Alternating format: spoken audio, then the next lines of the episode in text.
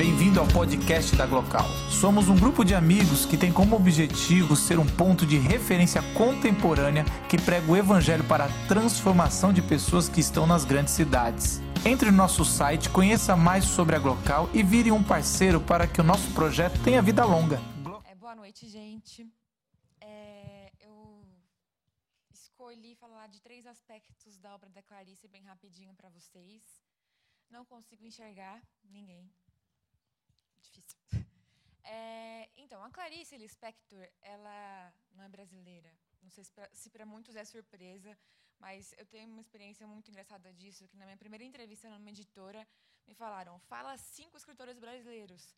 E aí eu quis, né, nossa, vou mandar os contemporâneos que ninguém conhece para mostrar que sei. Aí falei vários, no quinto eu travei. Aí eu mandei Clarice Lispector. E aí o editor falou, ela é ucraniana. Eu, legal. Enfim, a Clarice, ela é naturalizada brasileira e ela veio na década de 20 junto com a família é, refugiada da Guerra Civil Russa. E alguns aspectos da biografia dela são importantes para compreender a obra, porque em 1940 ela começa a trabalhar nos principais periódicos de literatura do Brasil. E aí lá ela publica alguns contos, tal. E em 1943 ela publica o primeiro romance dela, que se chama Perto do Coração Selvagem. E aí, nessa estreia de romance, ela já ganha o prêmio Graça Aranha e fica super conhecida no cenário literário brasileiro. Nessa época, é, Getúlio Vargas chama Clarice para participar da Agência Nacional de Notícias, porque ela era bem influente no, no Jornal do Brasil, no Correio da Manhã, só que ela nega esse convite porque ela decide se casar com um diplomata e vai morar no Brasil, vai morar nos Estados Unidos, depois ela mora na Suíça, depois ela mora na Itália. Lá na Itália, ela se revela como uma grande militante né, da esquerda política. Ela entra na Força Expedicionária do Brasil contra a Segunda Guerra Mundial. E aí, em 1952, ela volta para cá, divorciada com os filhos. E aí ela deslancha literariamente, ela começa a publicar sequencialmente, e aí ela lança os principais livros dela, que é A Hora da Estrela, é A Paixão Segundo GH e Laços de Família, né, que são os principais livros conhecidos dela. Uma característica que eu acho muito interessante na obra da Clarice é que ela faz parte de um cânone literário, mas ao mesmo tempo ela está muito próxima do povo, é bem popular assim. É, você pergunta para qualquer pessoa, ah, me fala aí um escritor modernista, sei lá, e aí eles mandam alguns poetas, mas eles falam o nome da Clarice. E não conhecem escritores que são contemporâneos a ela, tipo o Lúcio Cardoso, o Rubem Braga ou o Fernando Sabino, por exemplo. Porque a linguagem dela é uma linguagem mais popular. E aí, esse conto que a Patrícia apresentou para vocês está num livro póstumo de 1978 que se chama Para Não Esquecer. E o nome do conto é O Mineirinho, esse que a Patrícia acabou de apresentar. E o Mineirinho foi um personagem, na verdade, é uma pessoa que realmente existiu. Ele realmente foi morto com 13 tiros. E aquilo foi, incomodou muito Clarice e ela se sentiu numa necessidade forte de escrever sobre isso. E aí, é, um pouco antes de morrer, ela dá uma entrevista na TV Cultura dizendo que este conto e o conto A Galinha e o Ovo são os principais contos dela, porém ela não sabe explicar. Ou seja, se ela não sabe explicar, o que, que eu vou dizer desse conto, né? Enfim, mas ela fala que esses contos são contos muito importantes para entender a sociedade brasileira. E aí, assim, a maioria das pessoas, quando pensam na obra da Clarice, vão naquelas frases de Facebook e tal, que diz se você não me valoriza, então eu tenho quem me queira tal.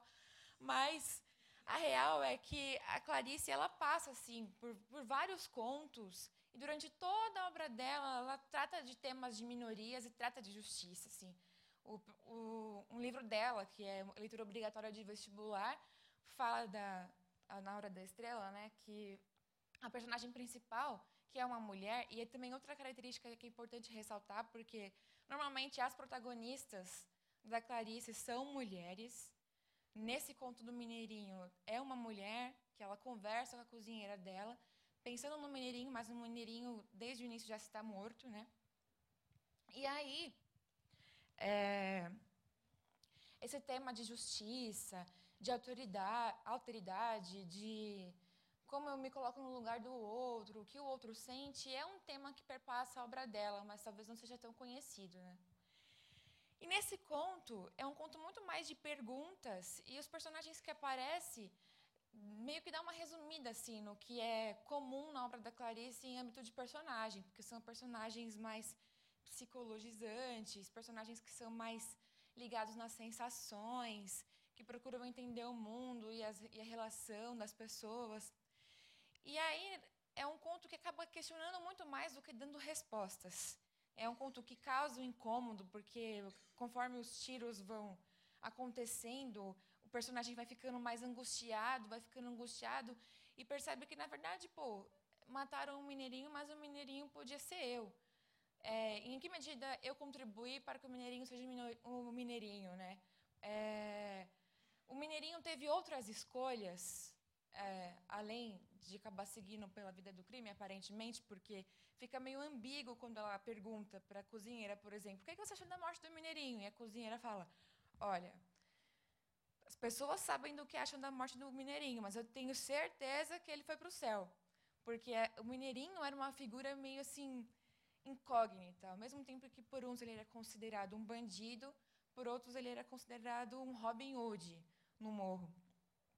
E aí, o conto se passa no morro também, porque a Clarice ela viveu a maior parte da vida na, no Rio de Janeiro, mas também morou no, no Nordeste. Enfim. E aí o, o, personagem pergunta: que espécie de justiça é essa? Será que se você tivesse dado um único tiro ele não teria morrido? É, porque qual a necessidade de ter dado 13 tiros?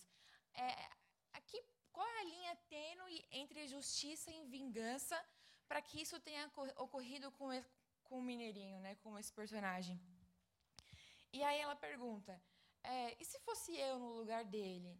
É, esses problemas é, de criminalidade ou de desigualdade social, eles não são construídos socialmente? Às vezes, porque uma oportunidade é negada ao outro, ele acaba seguindo por um caminho que às vezes ele nem queria, mas foi o único que ele tinha. E aí ela vai seguindo nessas perguntas. E eu, e eu acho que o tema principal desse conto é mesmo a justiça e a autoridade. Eu queria encerrar. Eu, a, a Paty ela não apresentou o conto completo, né? Então eu queria encerrar com uma citação que eu acho que é, deixa bem evidente assim, que na verdade ela faz um monte de pergunta, propõe a reflexão, mas o que ela quer é uma mudança prática. Que ela diz: até que viesse uma justiça um pouco mais doida, uma que levasse em conta que todos temos que falar por um homem que se desesperou, porque neste a fala, a a fala humana já falhou. Ele já é tão mudo que só o bruto grito desarticulado serve de sinalização. Uma justiça prévia que se lembrasse de que nossa grande luta é a do medo, e que um homem que mata muito é porque teve muito medo Sobretudo, uma justiça que se olhasse a si própria e que visse que a nós todos, lama viva, somos escuros, e por isso nem mesmo a maldade de um homem pode ser entregue à maldade de outro homem, para que este não possa cometer livre e, e, e aprovadamente um crime de fuzilamento. Uma justiça que não se esquece de que nós todos somos perigosos, e que na hora em que o justiceiro mata, ele não está mais nos protegendo, nem querendo eliminar um criminoso. Ele está cometendo o seu crime particular, um longamente guardado. Na hora de matar um criminoso, nesse instante está sendo morto um inocente.